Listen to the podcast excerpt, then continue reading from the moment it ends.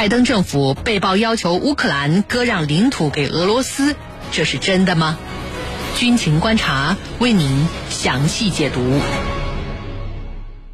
十二月九号，美国总统拜登和乌克兰总理泽连斯基进行了一次通话。这一次的通话时长将近九十分钟。呃，美国高级官员对此声称，这是一次温暖的通话。但是，同时有美国媒体报道说，拜登可能会向泽连斯基施压，要求乌克兰政府正式赋予与俄罗斯接壤的乌克兰东部顿巴斯地区的呃自治权，以阻止俄罗斯方面的所谓入侵。那么，在这次通话前举行的新闻发布会上，有记者问及拜登是否会要求乌克兰将领土割让给俄罗斯。对此，白宫新闻秘书普萨基回答说：“啊，这绝对是错误的。”普萨基呢还补充说，预计拜登将为乌克兰的主权和领土完整提供支持。那么，关于拜登政府要求乌克兰在东部问题上对俄罗斯妥协，甚至割让领土给俄罗斯的相关爆料内容，其真实性到底有几分呢？接下来，好帅邀请军事评论员和你一起关注。袁老师，首先呢，呃，想了解一下您怎么看待这些爆料的信息呢？其中到底有几分真，几分假？好的，从媒体爆料的情况来看呢，呃，美国总统拜登啊与乌克兰总统泽连斯基，那么他的这个通话内容啊，呃，大致呢是以下三个方面的内容：一呢是呃，美国要求乌克兰政府啊给予。乌克兰东部地区一定的自治权，主要是教育、医疗和治安方面的权利。那么第二呢，是暗示乌克兰可以通过割让部分乌东领土的这种呃形式呢，呃给俄罗斯，从而防止危机升级。那么第三呢，就是美国在此基础上对乌克兰表示支持。呃，目前来看呢，呃，白宫发言人啊普萨基对这样的说法是进行了完全的否认。刚才你也给大家介绍了。那么，乌克兰总统泽连斯基在通话结束之后也发表了一个推文啊，他说啊，拜登向他介绍了呃其与俄总统普京会谈的情况，还称呢他与拜登讨论了解决顿巴斯地区冲突的可能模式，还谈到了乌克兰内部改革的进程。从泽连斯基的推文，我们就可以看出，泽连斯基并没有否定这个传言，而我也认为啊，这个传言可能有其可信的一面。正所谓无风不起浪。我觉得至少拜登在和泽连斯基通话时，可能谈到了以土地换和平的可能性。首先呢，就是美国很清楚，俄乌危机的始作俑者，呃，是美国自己。美国实际上也只是想利用乌克兰来达到削弱俄罗斯实力、遏制俄罗斯发展的目的，并不是真的要和俄罗斯进行一场战争。那么现在局势发展到目前这个地步，如果能让乌克兰通过让渡一些主权啊。割裂一些领土来化解战争的危机，作为美国来说，肯定是有这个意愿。其次呢，就是拜登也很清楚啊，如果和俄罗斯发生战争，它的后果是什么？以目前乌克兰的军力是根本抵挡不住俄罗斯的进攻的，而美国根本也没有做好和俄罗斯在乌克兰发生直接冲突的准备。如果说能够通过让东乌克兰自治，让乌克兰割裂一些领土来换取俄罗斯从边境地区撤军的话，对美国来说，简直就是达到了不战而屈人之兵的效果。那么第三呢？呃，美国支持乌克兰的目的啊，是压缩俄罗斯的传统势力范围和安全空间。而东乌克兰地区其实早已经不是美国和乌克兰所能实际控制的地区。那么即使让出一些土地，呃，让东乌克兰自治，也没有影响到美国遏制俄罗斯的整体效果，反而可以让乌克兰丢掉东乌克兰这个烂摊子，摆脱掉。让他无法申请加入北约的一个重要累赘。那么，真的把领土割让出去了，乌克兰就不存在内战了，这就符合了加入北约的条件。那时候呢，如果北约吸收了乌克兰，又成为了拜登推动北约东扩的一大战果。所以，从以上三个方面来看，拜登和泽连斯基谈到割让领土以求和平，这种可能性是存在的。只不过这件事并不能公开，公开之后啊。就变成了美国只顾自己的利益，牺牲了盟友的利益，那么这是不仁不义的举动。而美国的政治实质啊，就是一种不仁不义的政治。所以，即便是白宫矢口否认，大家也有充足的理由怀疑，拜登真的可能和泽连斯基表达了类似的想法。主持人，好，谢谢袁老师。美国官员呢，把拜登和泽连斯基的通话说是啊一次温暖的通话。但是外界则在普遍的质疑，拜登是否在向泽连斯基施压，要求乌克兰做出让步。呃，我们很想知道，拜登跟泽连斯基的这番通话到底谈得如何？拜登对于乌克兰口头上的这种所谓支持啊，会不会是口惠而实不至呢？对于这方面的问题，请陈老师为我们解答。呃，现在啊，这个俄罗斯跟乌克兰之间的关系啊，非常的紧张。这个紧张啊，其实有很大的一部分原因是西方国家人为炒作造成的，并不是说俄罗斯去刻意去制造这样的紧张。那我想乌克兰他也没有这样的胆量，一定是西方国家给了他种种的误判。那么在这个时刻，拜登需要跟泽连斯基通一次电话，我们要统一一下认识，要把各自的。关注点啊，把各自的诉求进行这个碰撞，刚好呢有一个借口是什么借口啊？就是你看刚刚我拜登啊跟普京进行了视频会晤，我可以把这些内容啊跟你啊进行一次分享，把一些情况告诉给你啊，刚好是有这样一个借口，所以呢两个人进行了一次视频通话，但是这一次视频通话在我看来绝不那么简单。并不是说，我美国给你绝对的支持，你可以放心大胆的去挑衅俄罗斯，所有的问题我来替你承担，绝对不是这样，而是什么呢？而是对乌克兰总统泽连斯基要拍拍他的肩膀，年轻人不要太冲动啊！我想这才是他要讲的。拜登是一个老资格的美国的建制建制派政治家，他很清楚。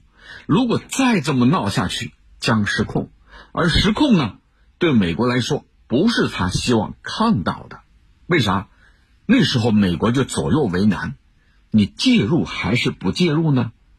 以什么样的方式介入呢？其他盟友都看着你呢。要不然的话，你以后这个，你以后啊，这个带头大哥的，你你的两万哪搁？那么我想啊。拜登更主要的是去灭火的，那灭火怎么灭？就告诉泽连斯基啊，我们看啊，美国的政府的书面声明里头有这样一句话：如果俄罗斯对乌克兰发起侵略行动，美国将和盟友一起，在军事干涉发生时，以坚决的经济和其他措施回应。这什么意思呢？我们在经济上支持你，在其他措施上回应你，我才不会派兵支持你呢。你得听明白了啊！我想这句话呀，就是去泼冷水的，让你泽连斯基这个年轻人，你得拎清楚啊，你得拎得清一点。我不可能去帮你去打仗的，我美国人还没有傻到这一步啊。你去打可以啊，但是现在不要太冒进，不是时候。你不要去动手，你不要惹得俄罗斯来动手，那样的话，我只能在经济上和其他措施来做出回应，比如制裁俄罗斯，我其他的不太可能啊，所以你得想清楚。所以这次说是一次温暖的通话，就是告诉这个年轻人，别那么冲动啊！我呢没有这个意思，没有煽动你跟俄罗斯去对抗、去打仗，要不然这个局面是没有办法收拾的。啊，你得看清楚，所以这次啊，说了是一次温暖的通话啊。其实我觉得，美国的做法告诉世人一个道理，就是美国说在任何时候可以挺身而出的，那都是一句笑话，是口惠而实不至的。阿富汗问题上，我们已经看得很清楚了。现在乌克兰不断的在炒作局势。煽动跟俄罗斯的对抗，希望西方国家来支持自己，并且尽快把自己纳入到北约的保护圈里头。我得到保护了，我就不用再当忧了，不用再当惊受怕的了。但是人家美国人他不是这样考虑的，和你的战略意图还不在一个频道上。俄罗斯希望你去这个。造成局势的紧张，但并不希望你付诸行动。付诸行动就会让美国觉得非常的难办啊！这一点呢，通过这一次给泽连斯基通话，啊，他们俩通话，可以说，美国方面的信号非常的清楚。如果泽连斯基你还不明白的话，那未来你只能会搬起石头砸自己的脚。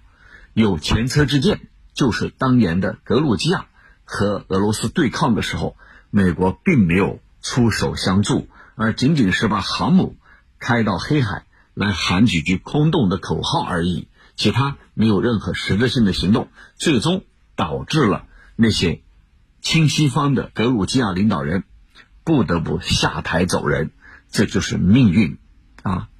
主持人，好，谢谢陈老师。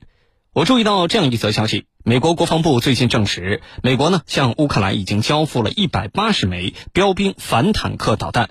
与此同时，美国国防部的新闻发言人约翰科比还说了，希望乌克兰军方负责任的使用美国武器。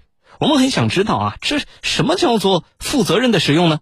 美国为什么既给乌克兰提供武器啊，还要提出类似的要求？请袁老师为我们分析一下。好的。标枪导弹啊，是美国的一种单兵反坦克导弹。该型导弹呢，呃，是一种使用成像识别制导的第三代发射后不用管的反坦克导弹。它的射程呢，大约为两千五百米，采用了特殊的弹道，可以对装甲目标的顶部实施攻顶模式的打击。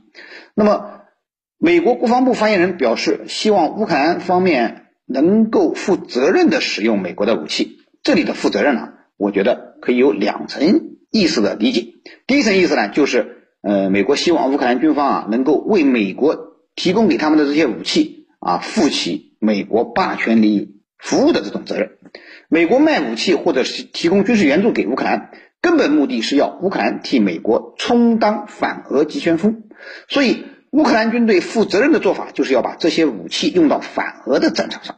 所以我们听到美国国防部发言人要求乌克兰人负责任的使用美国的武器，同时他也强调，美国没有限制乌克兰只能在国内具体的地区使用，意思很明白，只要是反俄的战场，在乌克兰境内，乌克兰都可以使用美国提供的武器。那么第二层意思呢？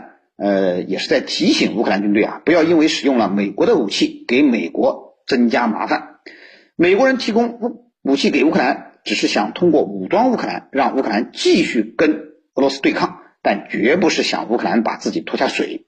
所以，乌克兰在使用美国武器时候，必须注意影响，不能危及到美国的利益。比如说，在乌克兰境内针对亲俄武装，想怎么用都行，但是如果不负责任的用美国的武器去越境攻击俄罗斯军队，那造成的严重后果就得乌克兰自己负责了。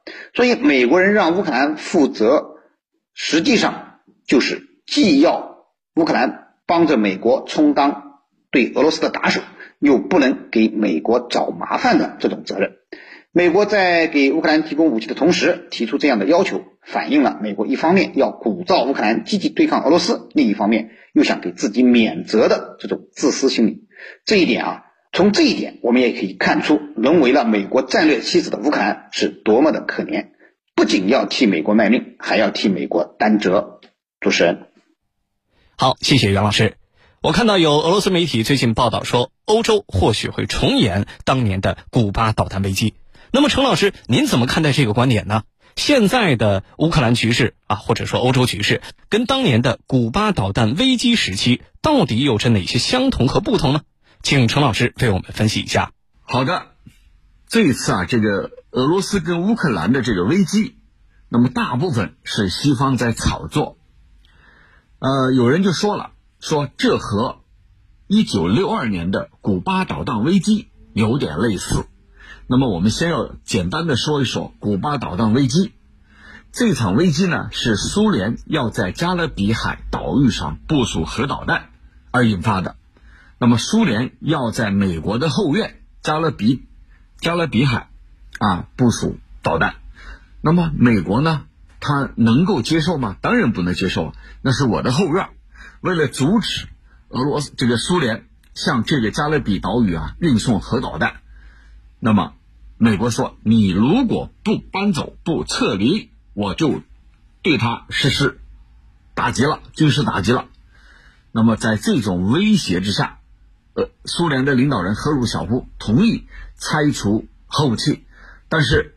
作为一个交易，你美国总统肯尼迪你要去做出一个担保，你不再入侵这个地方啊，包括古巴，你不再对这个地方有任何不良的意图，那么最终双方达成了协议，这个危机啊才解除。那现在又有人讲了，这可能是一场欧洲版的导弹危机。那这里啊，我想从两个方面来进行分析。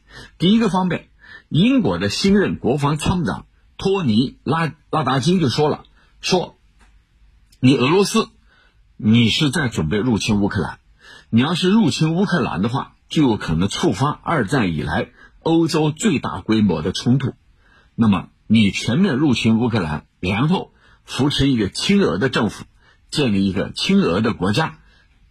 这就是你俄罗斯的意图，那么这可能就是欧洲版的古巴导弹危机。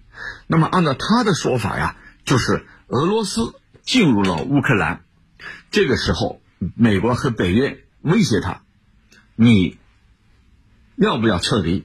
你要不撤离，我就对你进行核打击、核攻击。我认为这是从一个层面来理解的，就是由俄罗斯再度造成的。欧洲版的古巴导弹危机，那还有一层意思呢，就是如果你北约或者其他的欧洲国家决意把导弹部署到乌克兰，也就是部署到俄罗斯的后院的话，那俄罗斯会说，你移除不移除，拆除不拆除？你如果不拆除，我要摧毁我的后院的和这些导弹设施。那么这里头。就变成两个版本的欧洲版的古巴导弹危机，一个是由俄罗斯引起的，北约和美国对它进行的威胁；那么另一个是由北约和美国引起的，把导弹部署到俄罗斯的后院乌克兰境内，俄罗斯对其发出威胁：你不移除，你不撤除，我就实施打击。所以我认为所说的欧洲版的古巴导弹危机。或者说，这个世纪的古巴导弹危机可以从两个层面来理解。那不管是哪一个层面，它都有可能使欧洲的局势变得进一步紧张和复杂。那我们也可以从中看出来啊，美国呢有一点见好就收的意思，避免乌克兰扩大事态，让它陷入被动。